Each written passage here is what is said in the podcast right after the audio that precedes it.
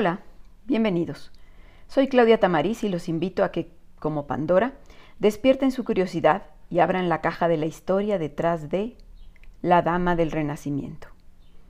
Así llamaban sus contemporáneos a Isabela de Este, una mujer fuera de lo común que aunó a su elegancia y sofisticación una precoz inteligencia, una enorme cultura, gran sensibilidad política, pasión por, por las artes y un carisma que conquistó a príncipes, reyes y papas.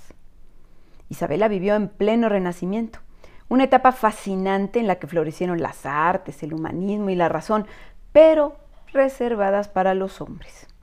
Sin embargo, tanto por su posición social como por su esmerada educación y sus cualidades, Isabela supo gozar de este mundo de cultura, arte y poder e influir en él.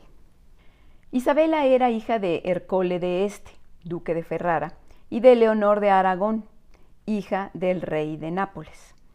Eh, la corte del, duque de Este era una corte sumamente eh, sofisticada y culta. El duque se había encargado de, em, de, llenarla de artistas, intelectuales, humanistas, como solía hacer en ese entonces los príncipes del Renacimiento, no nada más unos excelentes políticos, sino además eh, unos enamorados del arte y la cultura y por tanto mecenas de las artes. Así que, y por otro lado, además, eh, era un hombre muy abierto que, que, decidió que tanto sus hijos como sus hijas recibieran exactamente la misma educación, que era una educación basada en la filosofía humanista, en los conocimientos que en la época estaban en boga y eran aceptados.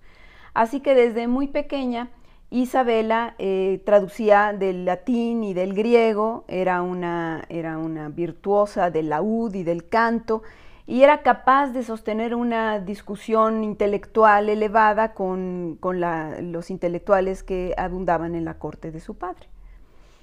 Eh, bueno, eh, para poder seguir hablando de ella tendríamos que hablar un poco de cómo era la situación en ese momento en, en, la Italia en donde ella se, dio, se, se, formó en el siglo XV.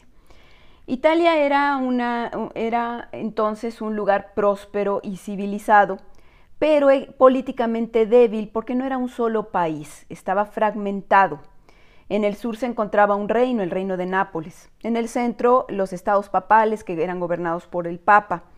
Y en el norte había una serie de estados independientes que estaban en continuos enfrentamientos y de los cuales destacaban especialmente tres muy poderosos, Florencia, Milán y Venecia.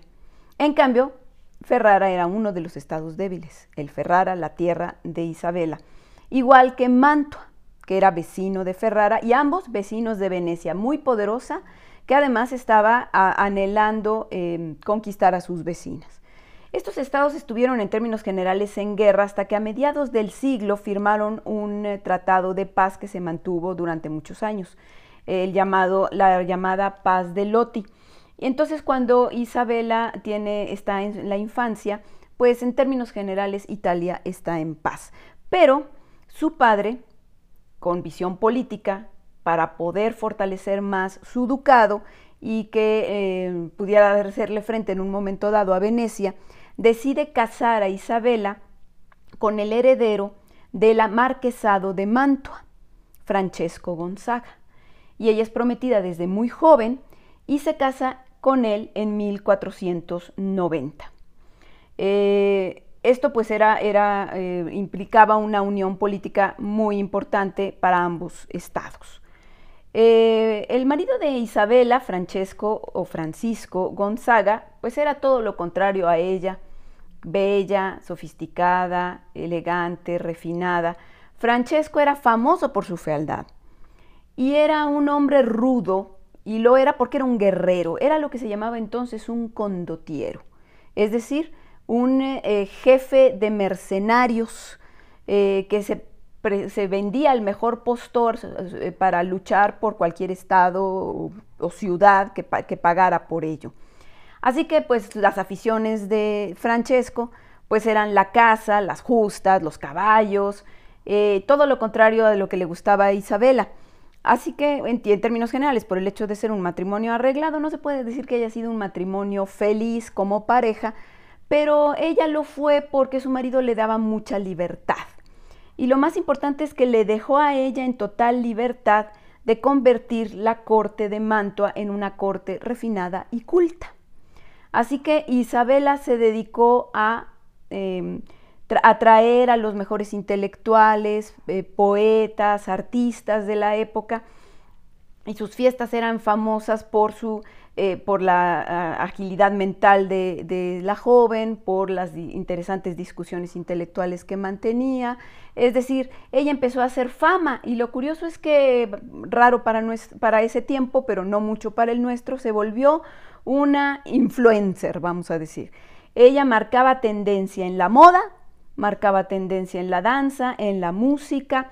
Y bueno, eh, fue mecenas de importantísimos artistas como Bellini, Perugino, Mantegna, Tiziano.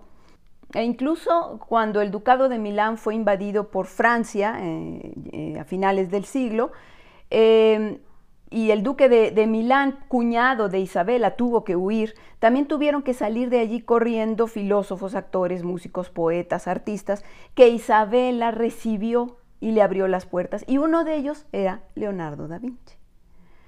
Incluso Leonardo le empezó a hacer un retrato a Isabela, pero aparentemente no se, no se arreglaron muy bien porque en cuanto pudo, Leonardo aceptó una, un eh, ofrecimiento de trabajo como ingeniero militar para los venecianos y salió corriendo de eh, Mantua. Al parecer porque Isabel era muy dominante y le marcaba a los artistas qué debían representar y casi casi cómo lo tenían que hacer, y a qué velocidad. Y Leonardo, que era lento para hacer las cosas, pues no le gustó ni tantito que le estuvieran marcando el paso y salió de allí. Nunca terminó el famoso retrato, a pesar de que Isabela lo estuvo persiguiendo con cartas por todos lados para que lo terminara. Nunca fue terminado, pero es un dibujo muy, eh, muy interesante que, este, de Leonardo que todavía, todavía tenemos, ah, tenemos disposición de él.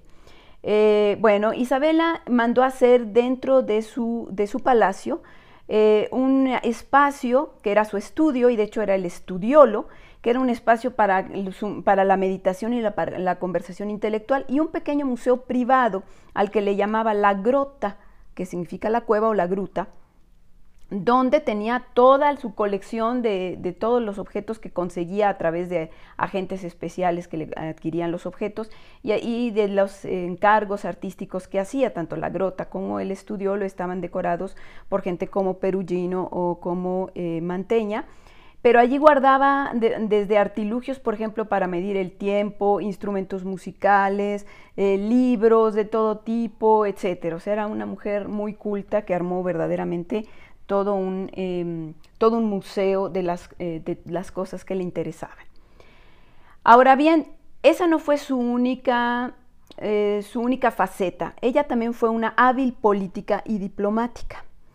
Eh, y simplemente esto se debió a que como su marido era un condotiero y andaba guerreando, y todo el tiempo anduvo guerreando, porque además les tocó vivir un periodo en el que se, se acabó esta paz de Loti de la que hablamos, y empezó una serie de guerras que, eh, asolaron Italia eh, durante muchos años.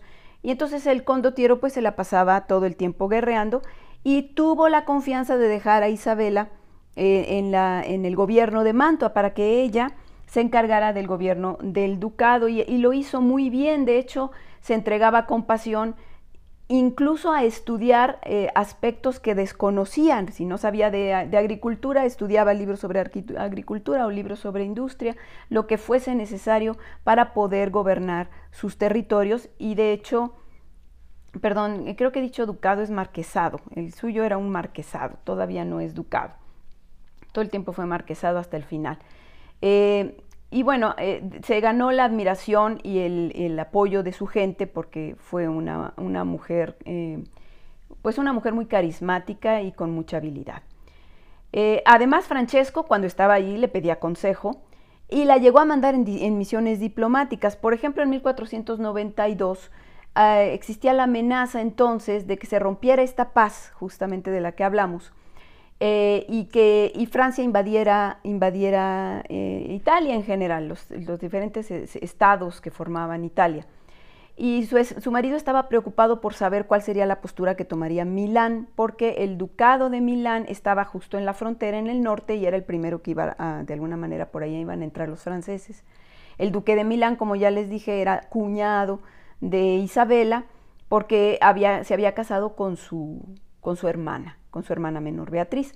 Entonces, pues eh, Francesco manda a, Isabela a que pues sonde a ver si, qué, qué, postura iba a tomar el duque de Milán, si iba a dejar pasar a los franceses, si les iba a enfrentar, etc.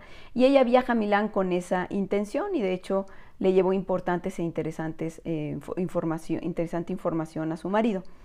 Para ese entonces incluso también estaban eligiendo a, papa, eh, llegaba al papado el famoso Alejandro VI, el papa Borgia, y también se enteró en el ducado de Milán que eh, el hermano de, su cuñado, el Ascanio Sforza se llamaba, había ayudado al papa a subir al, al solio pontificio y había tenido un papel destacado en esta, en esta elección del cónclave para que eligieran al Papa Borgia.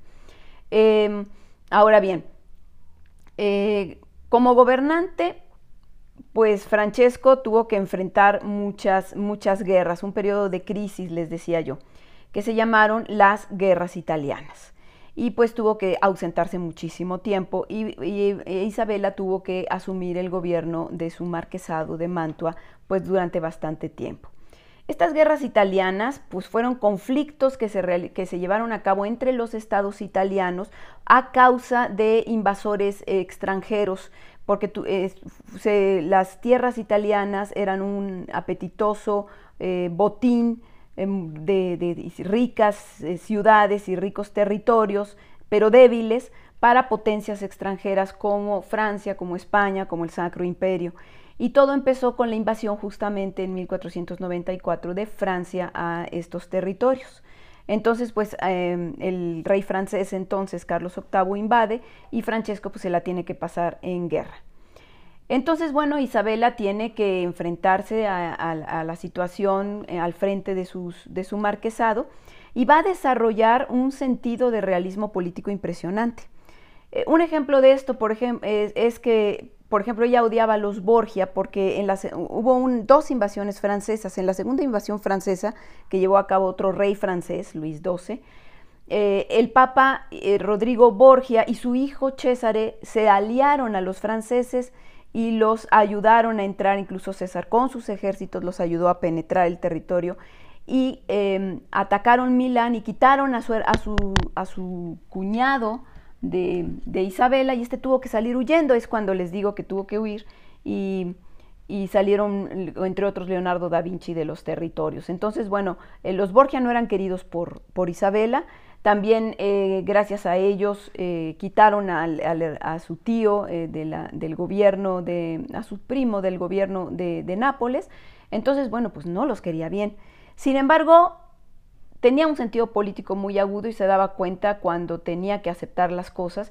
Y cuando César Borgia le pide a los marqueses de Manto, es decir, a Francesco e Isabela, que, les permita o que, hagan una alianza matrimonial entre la hija de César de Cesare Borgia, que es Luisa, y el hijo de ellos, que es el, el, futuro marqués eh, Federico Gonzaga, ella no le queda otra que aceptar y acepta de buen grado, como igual de buen grado tiene que aceptar que su padre, eh, duque de Ferrara, Hércole, em, case a su hermano de ella, al que sería el futuro duque de Ferrara, eh, lo case con la hija del Papa Borgia, con Lucrecia Borgia. Entonces, bueno, para que más o menos se den una idea del sentido político que tenía esta mujer. Igualmente fue una mujer que desarrolló habilidades de negociación. Por ejemplo, se entrevistó con este rey francés, Luis XII, más de una vez, y bueno, lo encantó a tal grado que quiso nombrarla madrina de su hijo, siendo incluso en un momento su enemigo, ¿no? Eh, incluso también con el siguiente rey de Francia que inició otra invasión a, Italia y contra el que se había enfrentado su marido Gonzaga. Eh, de alguna manera se salvó, se salvó Mantua porque el rey Francisco I había escuchado de la fama de Isabela y quería conocerla y bueno, mediante también ahí algunas cuestiones de negociación, eh, este, libró también a Mantua del rey Francisco I. Y bueno, su, otra de los ejemplos importantes de estas habilidades de negociación fue que hubo un momento en que su marido cayó prisionero durante una de sus tantas batallas, eh, bueno, de sus tantas guerras. Esta fue en otra de las guerras italianas cuando eh, su marido formaba, Mantua formaba parte de una liga italiana que se enfrentó a Venecia en 1509 y los venecianos lo tomaron prisionero. Eh, y además fue vergonzoso porque ni siquiera lo tomaron prisionero en batalla, lo tomaron prisionero cuando iba saliendo de un establo cerca de Padua, donde pasó la noche con una joven, porque además eran, eran conocidas sus infidelidades de, Francesco Gonzaga. Em, y bueno, Isabela tiene que, escribirle a todos aquellos que conoce, a todos los contactos que tiene, iniciar eh, negociaciones con los venecianos para ver cómo rescataba al esposo. Y los venecianos exigían que a cambio, que soltaban a su marido si a cambio les entregaba al hijo para que fuera su rehén. Isabela en principio no aceptó, hasta que el entonces papa, que ya no era el papa Borgia, sino Julio II, eh, intercedió y ofreció que el hijo quedara prisionero de los venecianos, pero en Roma bajo la tutela del Papa y entonces pues con eso logra liberar a su marido, a Francesco, que regresa a Mantua. El problema es que ya em, Francesco y, e Isabela están muy distanciados, incluso él siente celos de la forma en que ella ha gobernado, pues él nunca ha estado ahí, entonces siente celos de la manera en que ella ha gobernado y empieza incluso a ponerle trabas, a, a ser intransigente con ella, y entonces ella harta se sale de, se sale de Mantua y se va a turistear a Roma.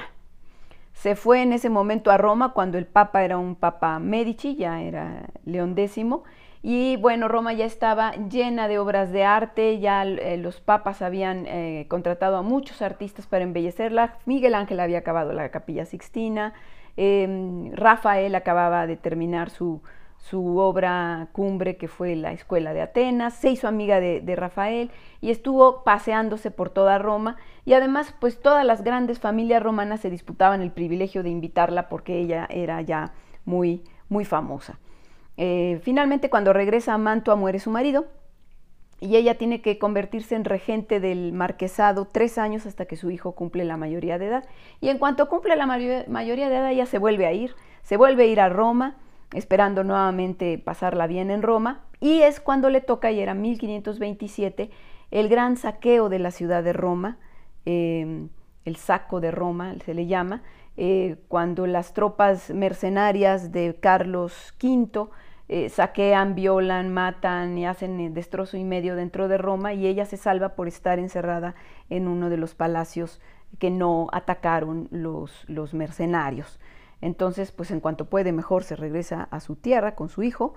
Esto, y allí, allí es cuando, cuando tiene que entrevistarse con el emperador Carlos V, eh, que tenía intenciones de, pues, de castigar a Mantua por, por haber estado del lado del Papa, y ella nuevamente prueba sus habilidades de negociación y no solo lo convence de que no, le, no toque Mantua, sino de que lo, convierte el marquesado en duquesado, que es un nivel más, más alto.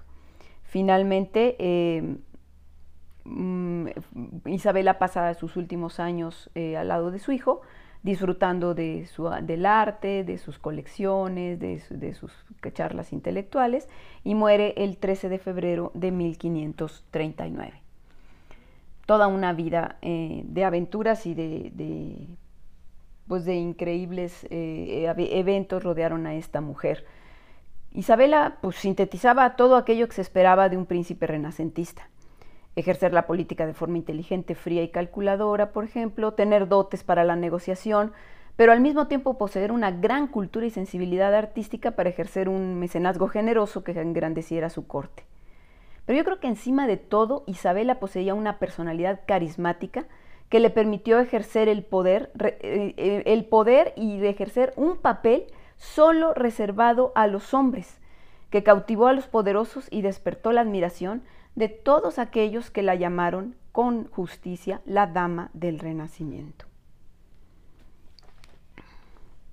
Si les gustó este podcast, síganme en mis redes sociales como La Caja de Pandora Historia. Gracias.